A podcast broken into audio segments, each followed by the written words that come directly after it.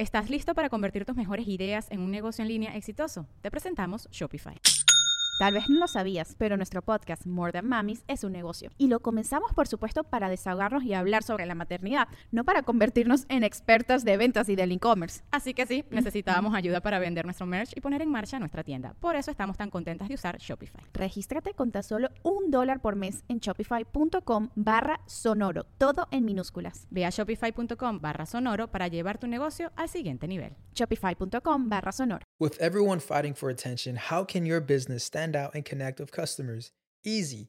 Get Constant Contact. Constant Contact's award winning marketing platform has helped millions of small businesses stand out, stay top of mind, and see big results fast. Constant Contact makes it easy to promote your business with powerful tools like email and SMS marketing, social media posting, and even events management. With Constant Contact, you'll reach new audiences grow your customer list, and communicate more effectively to sell more, raise more, and fast track growth. Don't know much about marketing? No sweat. Constant Contact's writing assistant tools and automation features help you say the right thing at the right time every time. Plus, you can send with confidence, knowing your emails are actually reaching your customers thanks to Constant Contact's best in class 97% deliverability rate. I'm a small business owner, and I believe that this is a great tool for other small business owners.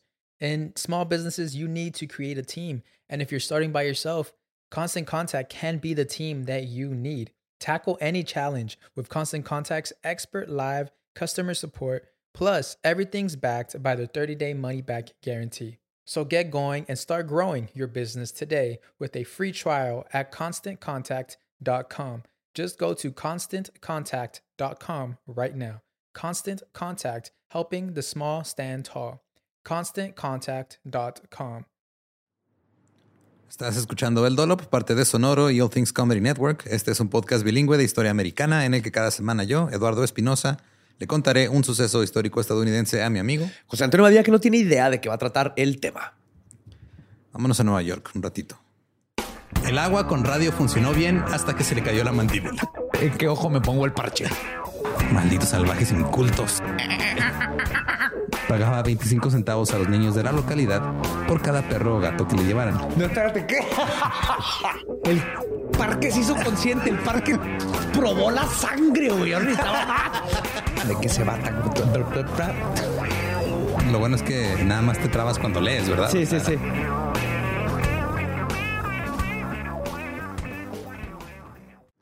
1890. Pandillas brutales vagaban por las calles de Manhattan. Yeah. Pandillas con nombres como The Atlantic Guards, los guardias atlánticos. The Warriors. Ajá. Come out and play. Me equivoqué, era, ese era 1980. Estamos Sí. en 1890. Sí, se te- la dislexia, güey, te volteé Sí, los sí, números. sí. El Battle Row Gang, el Baxter Street Dudes, Baxter Street. los vatos de. Baxter Street, los Daybreak Boys, Uh. o sea, los, los chicos del amanecer, los Dead Rabbits, obviamente, los Duck Rats, o las ratas del puerto, el Five Points Gang, los 40 Thieves, eran los 40 ladrones, que supongo que nada más tenían 40 personas en todo momento, no sé. Y les faltaba una Alibaba ahí. Estaba el Fourth Avenue Tunnel Gang, los Hudson Dusters, el James Street Gang, los Little Doggies, los perritos, los Neighbors Sons, o sea, los hijos del vecino, los Pansies, los Pug Uglies, los Swamp Angels, o los ángeles del pantano, y los Wyos. Y los Papa John's. Los Papa John's, esos Papa John's aventaban estaban pizza. Peperón chino. Los Wyos se dicen que eran los más violentos de todos. Muchas de estas pandillas estaban conformadas por irlandeses que habían huido durante la hambruna de la patata de Irlanda. Algunas de ellas se remontaban a mediados de 1800, pero la década de 1890 fue su apogeo. La mayoría de las pandillas eran nomás luchadores callejeros, se iban, se agarraban de chingazos, mientras que había otros que tenían ya más especialidades como eh, atracadores, ladrones, asesinos, Deep Pan Pizza. claro. La pizza de ese estilo. No, es que en- ese es en Chicago, Es en Chicago. en Nueva York. Ajá, Sí. pero empezó en Nueva York, güey. Es una Pizza estilo Nueva York. Ahora, una de las pandillas más grandes de la época era The Gopher Gang o la pandilla Topo. The Gopher Gang se formó a partir de varias pandillas callejeras locales en la década de 1890. O sea, como que varias se fueron ahí juntando, hicieron la pandilla de los topos. Tendría que ir a preguntar así que vamos a hacer los topos, tate. Tenemos que ir a preguntar a ver si no hay otra pandilla que se llame los topos. A ver, ¿tienes la, lista actualizada, güey, de los pandillas que dan ahorita? Porque estoy seguro que mínimo había una de Tuzas o algo, güey. Quiero que Pero lo sientes diferente, ¿no? Creo que Tusa es más como de latinoamericana. Creo que sí se puede. Están los perritos de la pradera, güey, pero creo que esos ya se murió el líder, entonces igual y los juntamos con nosotros. güey.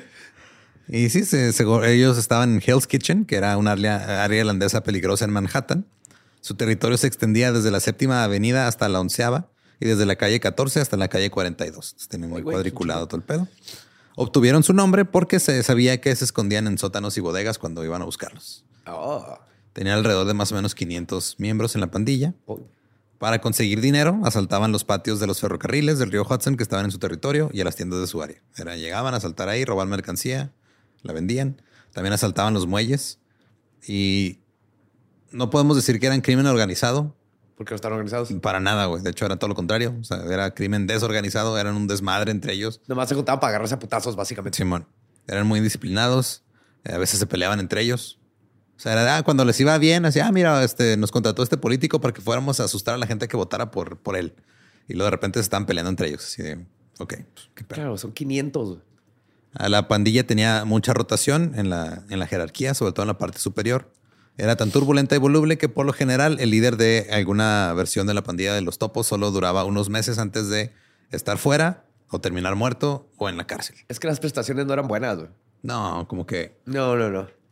Y luego tenías que estar ahí quedándote tarde, güey, cavando túneles y... Seguro médico nomás era para el barbero. Sí, no, no estaba Se chido. acabó.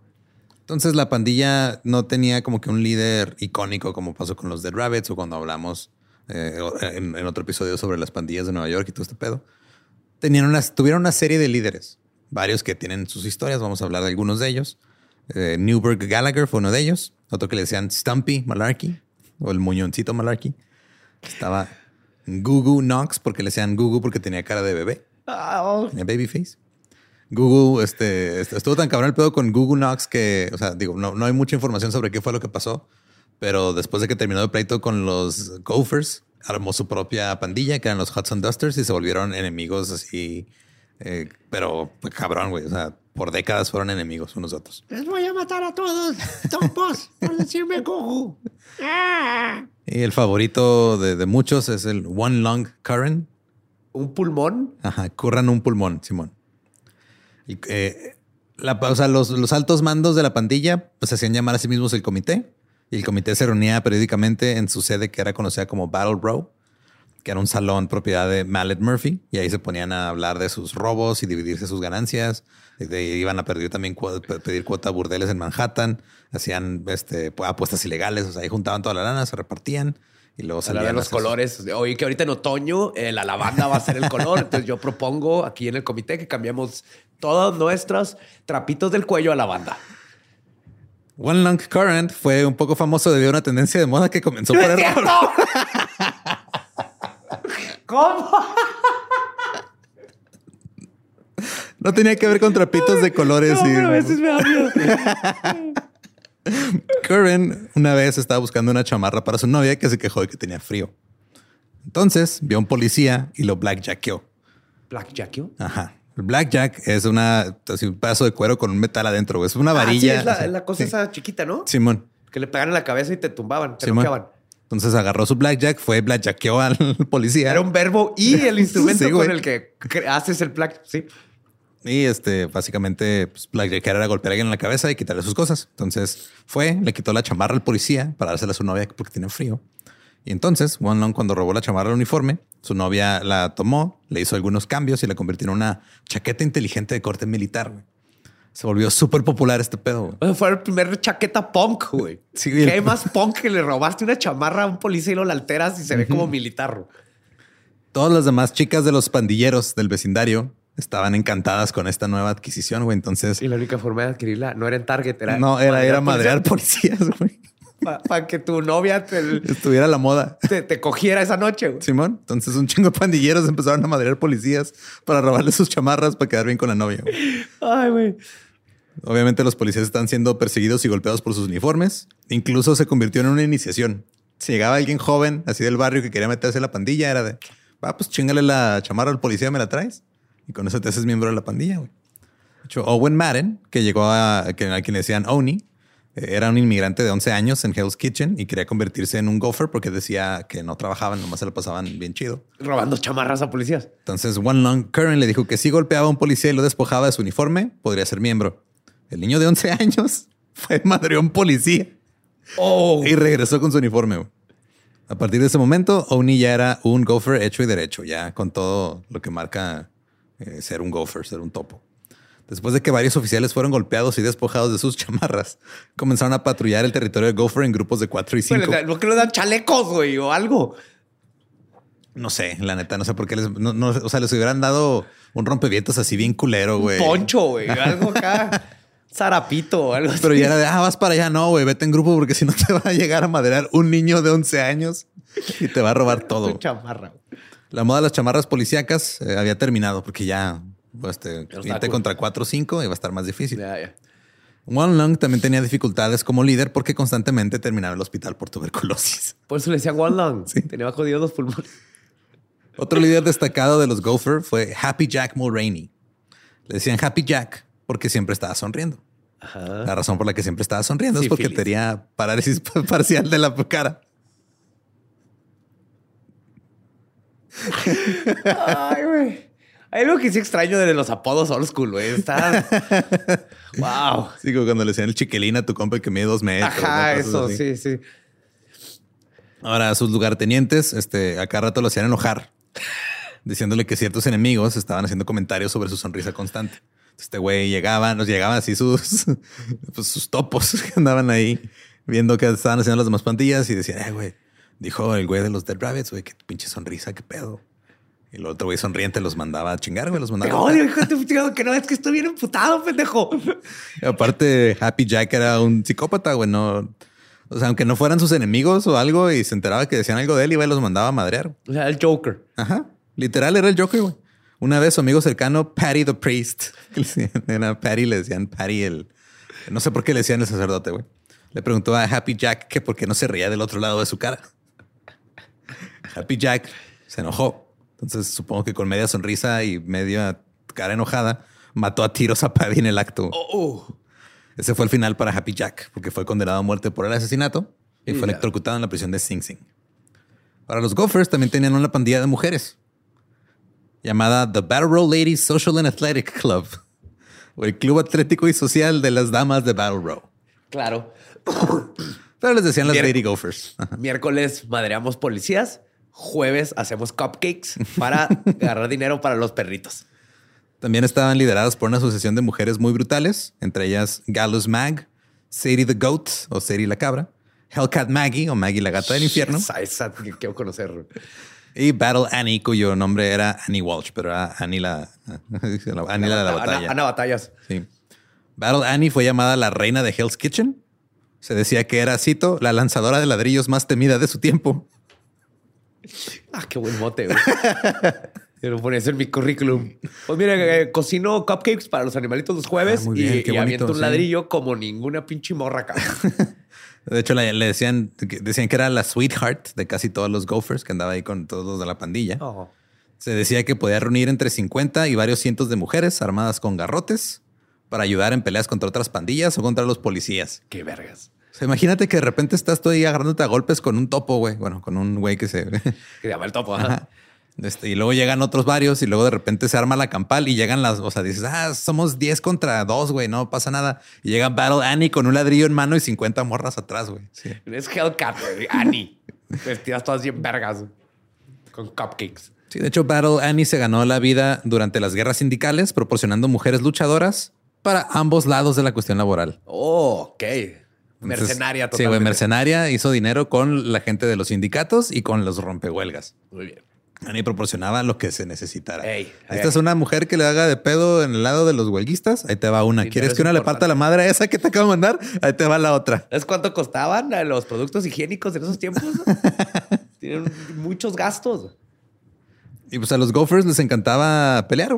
Una de sus batallas más famosas fue una en la que ni siquiera están involucrados para empezar.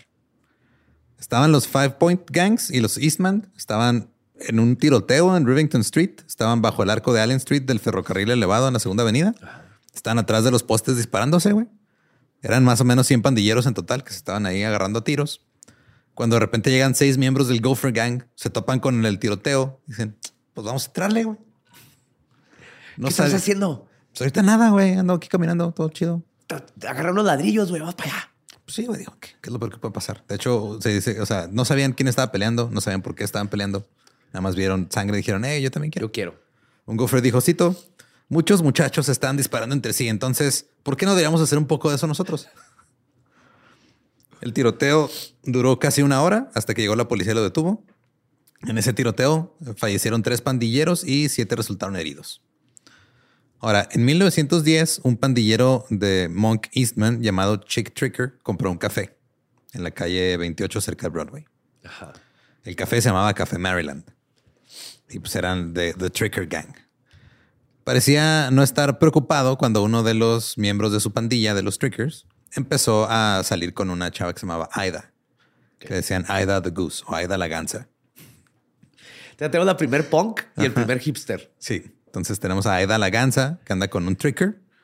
El pandillero la conoció en Hell's Kitchen y era una mujer muy guapa, que se dice que había sido amante de varios del Gopher Gang. Ok. Entonces Aida era llamada ahora la Bella del Maryland. Llegaba al Maryland y entonces, ah, mira, ahí está Aida y es la, la, la gansa más hermosa de aquí en la chingada. Pero los Gophers no estaban de acuerdo con la presencia de Aida en el Café Maryland.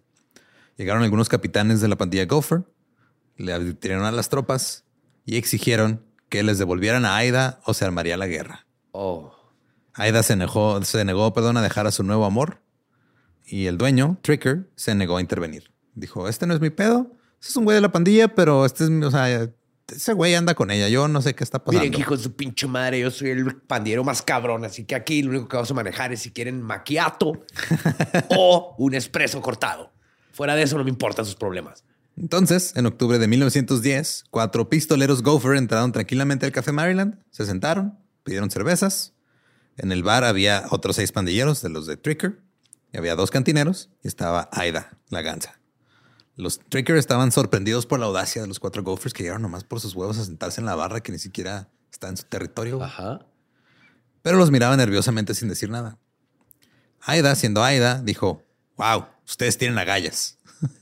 You guys got some nerve. Los Gopher la escucharon, la ignoraron, se quedaron sentados bebiendo su cerveza. Cuando se la terminaron, uno dijo, ok, hagámoslo. Se dieron la vuelta, armas en mano, comenzaron a disparar. Cinco de los seis trickers terminaron bastante heridos. Los cantineros se escondieron detrás de la barra con Aida y el otro tricker que era el nuevo novio de Aida. Ok. Cuando los, Gophers se quedaron esperando ahí, si de ya les disparamos a estos güeyes, falta uno. ¿Dónde está? Y Aida se dio cuenta de lo que estaba pasando y justo no va a funcionar.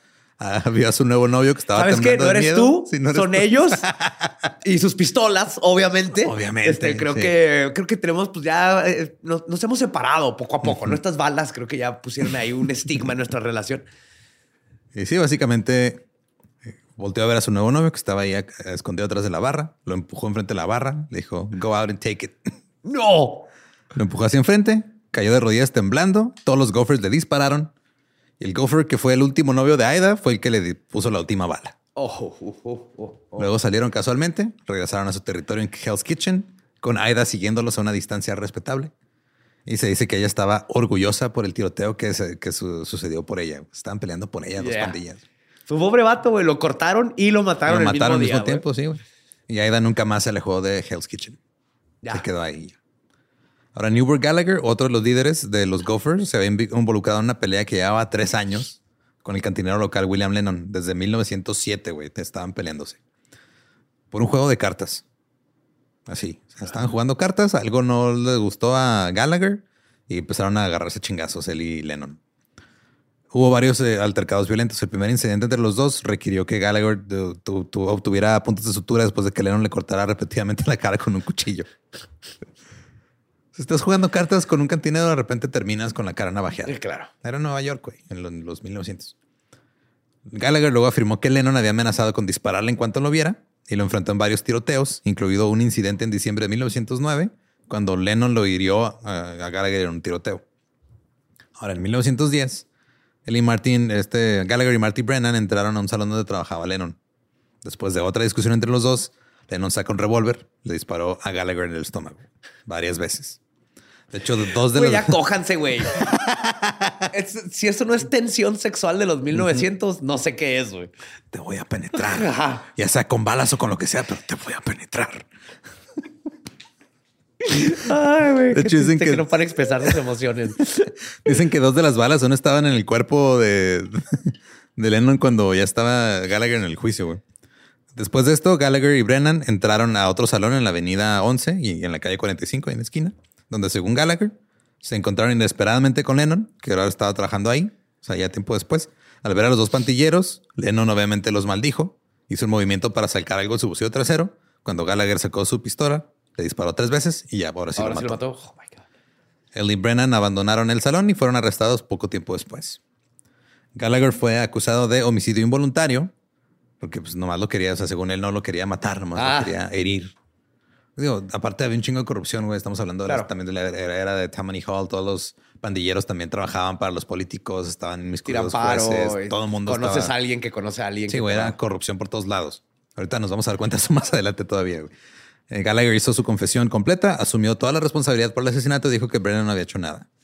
Pero los dos fueron condenados a largas penas de cárcel.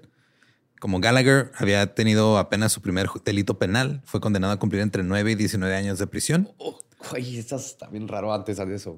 Y Brennan fue condenado a 19 años mínimo porque ya había tenido una pena de prisión anterior. Entonces fue de, es tu primera vez, güey, a lo mejor te más te tocan 9 años. O 19. O 19, no sé, pero el otro güey sí se la pela. Mínimo le tocan los 19 años. Cuando Gallagher fue condenado y enviado a Sing Sing, la pandilla se dividió en varias facciones. Owen Madden, el niño de 11 años, que había nacido en Leeds, Inglaterra en 1891, que llegó y a los 11 años madrió a un policía para meterse a la Lo pandilla. encuero. Ajá. Eh, y ahora ya era conocido como Oni the Killer. Oh. Y era- dicen que tenía la crueldad de un demonio y empezó a liderar una de las facciones, la facción más grande que se hizo de los Gophers. Él había estado viviendo en Nueva York desde 1902. Eh, vivían en Hell's Kitchen y a la edad de 11 años se volvió miembro de la pandilla después de madrear a un policía, robarle su chamarra. Pero ya ahorita en este momento, cito, Oni tenía apenas 18 años cuando asumió el control del mando de una de las facciones de Gopher más grandes. Y apenas había pasado los 23 años cuando ya tenía cinco asesinatos atribuidos en su contra por la policía. Güey, no mames. Usted, como policía, tú eres eh, Lolo un diente porque tienes un diente. Tú eres Pedro el un pie porque tienes un pie. Y tú eres Owie el asesino. Ven para acá, güey. Ven para acá. Este. va- vamos, vamos. Por si vamos las a dudas, unas vamos a- preguntas. Sí, güey, este, digo.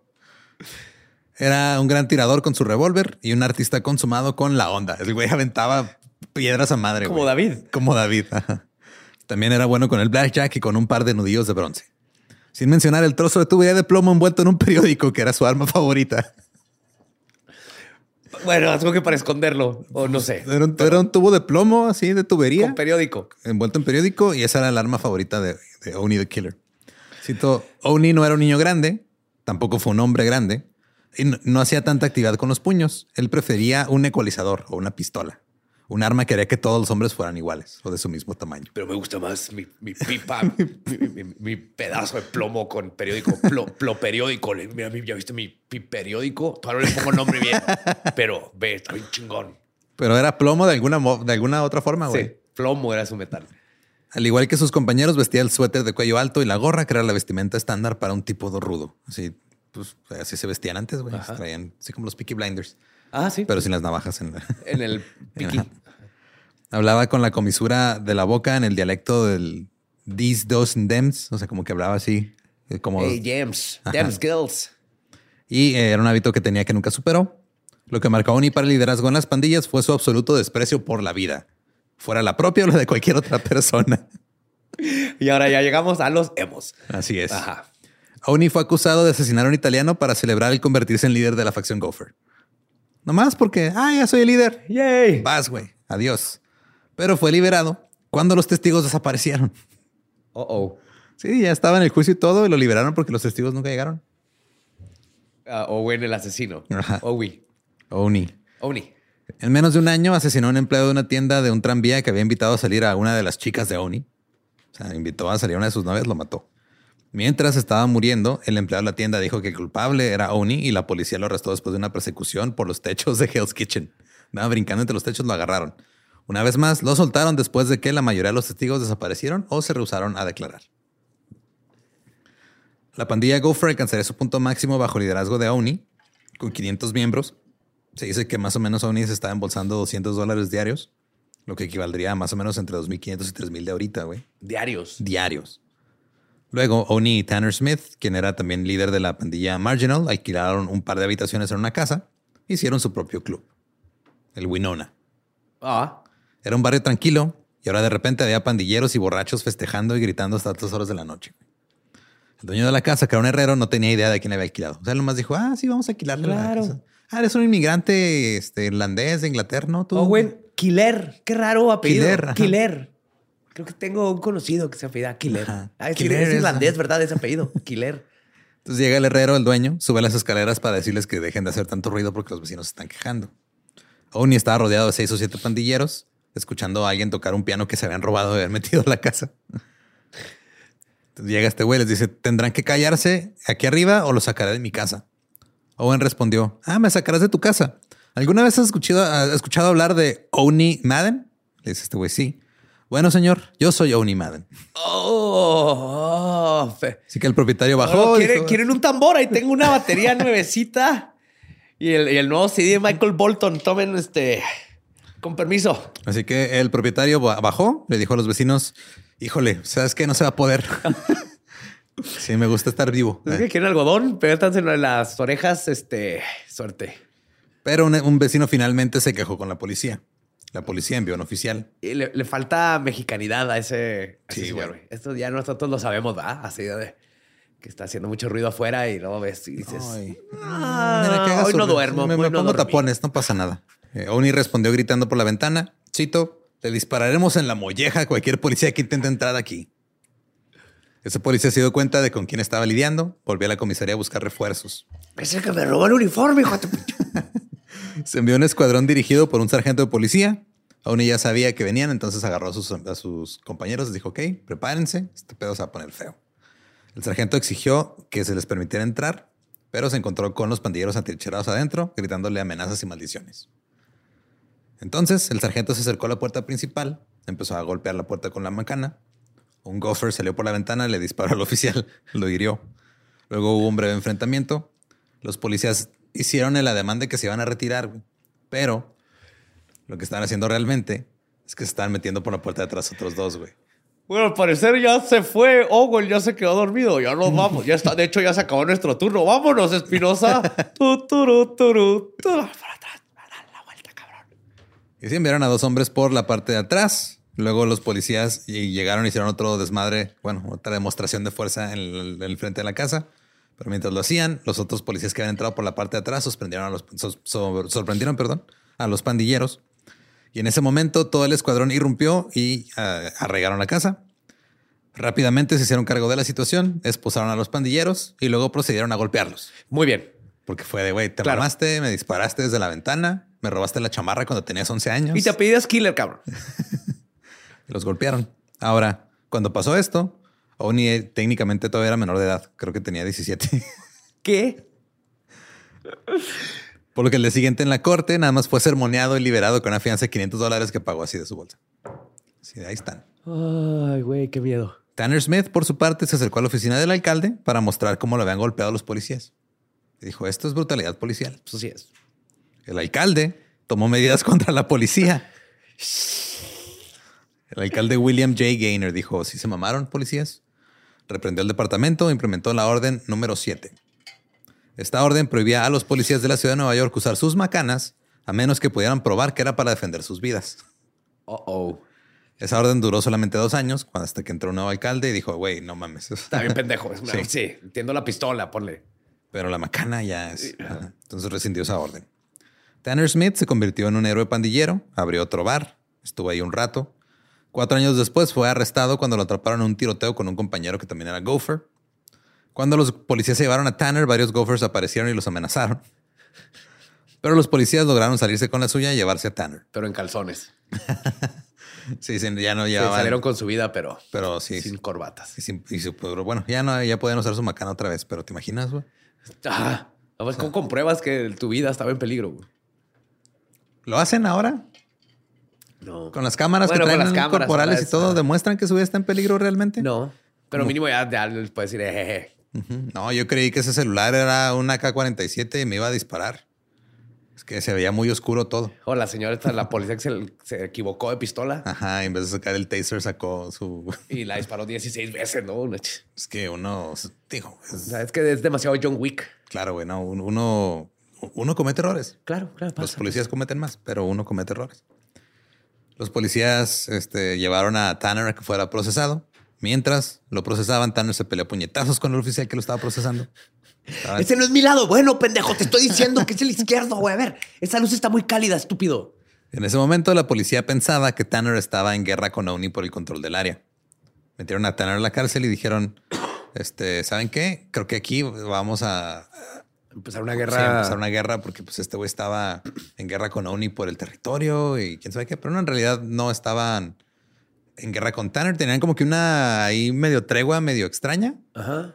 pero en realidad los Gophers estaban en guerra entre ellos Siempre. siempre.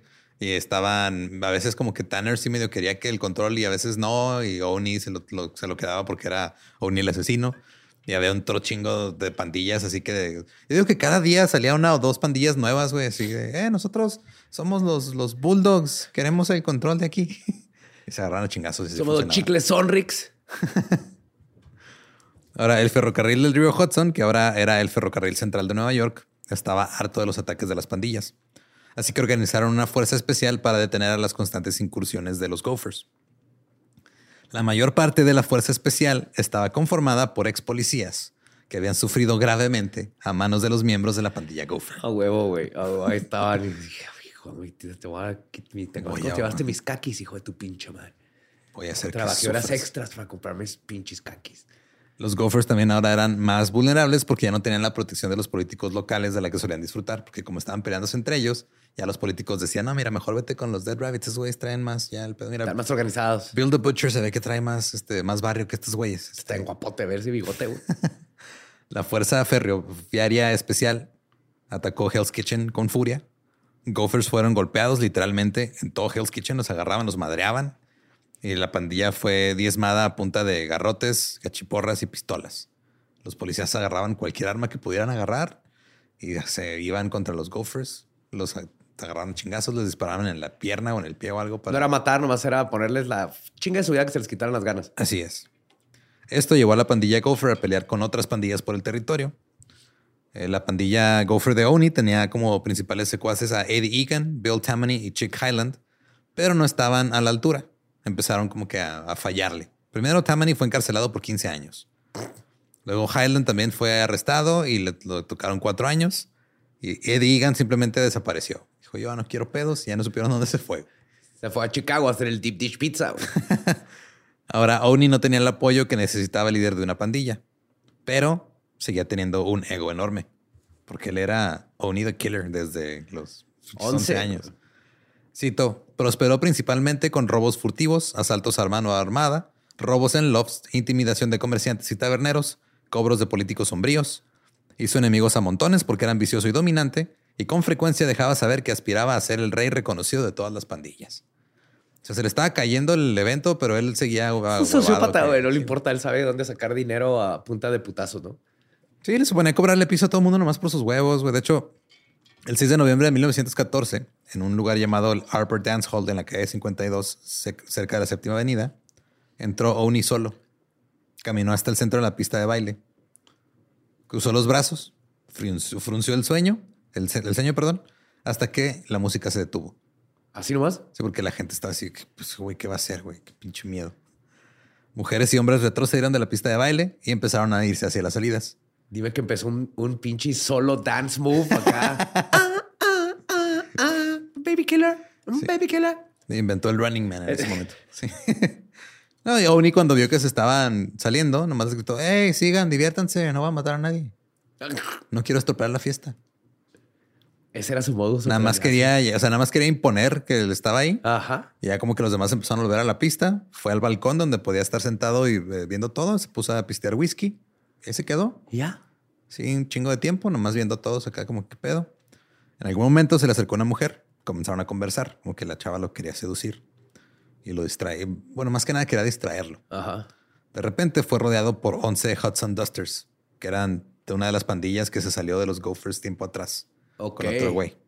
Entonces los Hudson Dusters lo rodearon con sus armas y Oni los volteó a ver con cara de ustedes qué me van a hacer a mí, pendejos. Literal les dijo, Cito, vamos, ustedes no le dispararían a nadie. ¿A quién han matado? Wow. Con ¿Cómo esos huevos. El panadero. El El pintabanquetas. Yo soy el asesino, güey. Y luego les quitó los celulares a todos y pagó la cuenta. este, y le dispararon seis veces. ¿Le dispararon? Seis veces. Sobrevivió. Bueno, depende del relato de quién. O sea, Oni dice que fueron seis veces. Los Hudson Dusters dicen que fueron como 11 o 12 veces que le, que le dispararon. Qué pendejos. O sea, güey, tienes que... No, no, fue una. Ajá, no, pero pues obviamente quieren farolear, güey. Y no sea. queríamos matarlo. Pero cuando lo interrogó la policía en el hospital, Oni dijo, cito, no hay nada que hacer. Mis chicos los atraparán. No es asunto de nadie más que mío quien puso estas balas dentro de mí. Wow. Una semana después del tiroteo, tres de los tiradores estaban muertos. Shit. Mientras Oni se recuperaba, el gopher William Murr, también conocido como Little Patsy Doyle, Ay. hizo ahí un, un- un golpe de estado. güey. Dijo que Oni no iba a regresar. Estaba muy grave. Ajá. Dijo, yo me voy a hacer cargo de la pandilla ahora. Esto se La debía- dijo, ok, vámonos Sí, de, del killer a Little Patsy. Little Patsy Doyle. Eso es lo que necesitamos como líder, a Little Patsy. Esto se debía en parte a que su exnovia, Frida Horner, había dicho que se iba a casar con Oni. Entonces el güey estaba dolido. Dijo, ah, este güey me quitó a mi novia, le voy a quitar su pandilla. Ok. Hijo su puta Muy madre. bien, Little Patsy. Patsy comenzó a reunir un pequeño grupo de matones, pero luego Oni salió del hospital caminando, lo cual iba en contra de la historia de Doyle que decía que había quedado paralítico. Oh, oh. Sí, él había estado contando a la gente, no, Oni ya no va a regresar, se quedó paralítico, ya no puede caminar. Ahora yo, como si puedo caminar, voy a seguir haciendo este pedo. Entonces hubo una guerra entre ambas facciones de las pandillas, hubo golpes y puñaladas por ambos lados. Y el 28 de noviembre de 1914, una chica, Margaret Everdeen, que era una de las pin-ups de los Gophers, le habló a Doyle. Le dijo, oye, Patsy, Frida quiere reconciliarse contigo. Doyle se la creyó, fue a un bar a encontrarse con ella. Dijeron, ah, viene Frida, está en el baño, ahí se está listando. Mientras esperaba, dos Gophers le dispararon. Ay, güey. Ese es el Pero truco así, güey. o sea, así no me tocó varias de peleas que decían, eh, tu ex quiere hablar contigo y das la vuelta a la esquina y están unos vatos ahí esperándote. Y yo de que, ah, huevo. Pero, o Qué sea, pendejo. neta, Gopher aquí, este, digo, el Doyle, perdón, sí se ve bien meco. O sea, quería ser el líder de una pandilla y cayó así redondito en, en- En el en el truco más viejo. viejo, güey. Salió tambaleándose del bar y cayó muerto enfrente de una casa. Little Patsy Doyle valió madre. La policía arrestó a las chicas e interrogó a otras personas involucradas en este montaje. Testificaron contra Oni, quien fue acusado como cómplice. Ahora, hasta la fecha, de 57 delitos de los que había sido acusado Oni, esta fue la primera condena que recibió, güey. Apenas Si algo no pegó. Sí, sí, o sea, si no fue por sobornos o porque se desaparecían testigos o porque compraba al jurado, por Nunca pagó por un... 57 veces estuvo, o sea, tenía cargos en su contra. ajá. Y por la corrupción enorme que existía en ese momento en el sistema judicial de Nueva York, no le hicieron ni madre. Y güey. hasta ahorita que no tuvo nada que ver él Hasta ahorita que no fue directamente él, ya lo agarraron. Más tarde las chicas se retractaron de su testimonio, Claro. pero el juez ya no les creyó. Y Oni fue condenado de 10 a 20 años en la prisión de Sing Sing. Fue puesto en libertad en 1923, cumplió un poquito menos de 10 años de condena, pero ya cuando salió se topó con que el mundo ya no era lo que era antes. ¿Qué es esto que se llama Nintendo? De hecho, ¿Por qué el- los niños se la pasan adentro y no están robándole a policías y están extorsionando los negocios? valores. Sí. Las pandillas callejeras brutales habían desaparecido, habían sido reemplazadas Por pandillas más inteligentes, güey, por, Ah. por gente que estaba aprovechándose de la Ahora sí, prohibición. Ahora ya era la mafia, güey. Ahora ya era el Ajá. crimen organizado el que estaba. Y Oni dijo, ah, cabrón, pues ya no existen los gophers, ¿ahora qué hago? Se adaptó a los tiempos, se empezó a dedicar al contrabando. Durante este tiempo, eh, Owen Madden, En 10 años cambió todo. sí, güey, en 10 años ya era, o sea, pasamos de... Está muy cabrón eh, que en una vida veas ese cambio más así, o sea, que no fue gradual. Te meten en una caja de concreto y lo regresas y Cuando es sales otro ya mundo. no, hay, ya no hay nada, todo lo que conocías ya no existe, güey. Pero pues este dijo, güey, pues ¿qué más voy a hacer? Llevo desde los 11 años siendo criminal. Ajá. Es como que me voy a poner a vender café ahorita. Entonces se adaptó, se dedicó al contrabando y durante ese tiempo agarró un amigo que se hizo de un amigo más joven que él que se llamaba George Raft y lo usó de chofer. George Raft, tiempo después, se convirtió en estrella de cine y sus actuaciones más destacadas eran representaciones auténticas de figuras del crimen organizado. Güey. Era por experiencia, güey. Sí, güey. Ese güey se volvió actor de método sin querer. Así que, al revés. Madden le compró el club deluxe al ex campeón de boxeo de peso pesado Jack Johnson, que lo había cerrado, lo reabrió. Y los clientes de los clubes nocturnos llegaron a Harlem desde el centro de Manhattan, porque este güey se empezó a dedicar mucho a los espectáculos. Entonces tú ibas al, al club deluxe y veías a Duke Ellington, a Louis Armstrong, a Bojangles Robinson, a Cap Calloway, todos los músicos chingones de la época tocando ahí en ese. ¿Y era Don Killer? Sí, güey, era Don Killer, güey. Y sus socios este, estaban ahí con, con él. Era Big Bill y George Big Frenchy. ah, qué bonito. También se vieron eh, Paso y eran dueños de una parte del exclusivo Stork Club. En el Stork Club era básicamente el, el estudio 54 de su época. Ok. Ahí iba todo mundo que era famoso. De hecho, había un columnista de chismes de farándula que se la pasaba en ese bar, más viendo quién entraba y quién salía. Y Madden era uno de los socios. Stefan se llamaba. This bar has everything. Killers. Gophers. Gophers. Sidney Applebaum. Y Madden se hizo conocido y glamoroso por sus actividades en la época de la prohibición, porque pues, todos estos eran bares que florecieron durante la prohibición. Claro. Empezó a sobornar gente del ayuntamiento, empezó a aplicar tácticas de venganza contra los dueños sabía, de los no, clubes. sí sabía no agarrar a putazos. O sea, poder el güey, las el güey se, cosas. adop- se adaptó bien cabrón Ajá. a esta nueva versión de. Ahora, lo que pasó aquí fue que en 1932 Madden estuvo involucrado en el asesinato de Mad Dog Cole, que era un güey que había estado extorsionando a varios mafiosos, incluidos a, a Big French y a Madden. Fue arrestado por una violación de libertad condicional ese año y la policía empezó a irse contra él y la mafia italiana empezó a irse contra él junto con la policía. Entonces, como que la mafia italiana Ah, tenía ok. que comprar a la policía y empezaron a echársela mucho a este güey. Entonces, Este güey abandonó Nueva York en 1935. Se fue a Hot Spring, en, en Arkansas, que se había convertido en un refugio para varios delincuentes. Oh, Había- wow, what? Sí, güey. O sea, había como que muchos delincuentes que se han ido para allá porque dijeron, oye, güey, este es como Nueva York, pero pues este tiene campo abierto y está bonito, güey. Es como decir los narcos de Guadalajara. Vámonos a, a, a Casas Grandes, ¿no? Ahí está bien a gusto, güey. Hay bosquecito, está tranquilo. Pues es que había el gobierno municipal y los de la fuerza policial eran igual de corruptos que en Nueva York eh, en años antes. Entonces, fue, "Ah, güey, mira, Pero aquí puedes venir, Y, pi- y pintoresco. te puedes semi retirar y, y puedes seguir haciendo tus pendejadas. Y en octubre hacen una, un farmer's market, güey, divino, güey. Te va a encantar, güey. Te hacen su propia mermelada aquí, güey. Se involucró en actividades delictivas locales, sobre todo apuestas ilegales. Eh, abrió el Southern Club, que se convirtió en un club nocturno popular para la mafia de, de ahí de, de Arkansas. Y luego Madden se convirtió en ciudadano estadounidense naturalizado en 1943. ¿Hasta el 43? Sí. Se casó con la hija del administrador de correos de la ciudad. Hizo ahí su pareja, muy bonito todo. Pero este... Espérate, ¿cuál- Todavía tiene como 26, ¿va? O algo así. Ah, ya estaba, ya No, estaba. grande. ¿40s? Sí, ya. O sea, en los 40 ya está más grandecillo. Ajá. La chava con la que se casó era como 20 años menor que él, creo. Ah, ok. Pero este Owen Madden ya no era un hombre violento. De hecho, la gente de Arkansas no tenía idea de quién era este güey. O sea, para ellos nomás era un hombre de negocios que llegó, invirtió en la ciudad. Que él, nos trajo el bingo. Sí, güey, así llegara prácticamente. Sí, vivía en una casa modesta con su esposa. Don Quiller. Don Quiller, ajá. Participaba activamente en la comunidad, apoyó a organizaciones benéficas locales. What? Era una figura bien conocida y querida. Y a menudo lo veían por la ciudad. Ya no traía su fedora de, de gángster. Ahora traía un, un- un sombrero como de señor campesino. ¿Ves? Pues uno es de juzgar a las personas por cuántas personas han matado.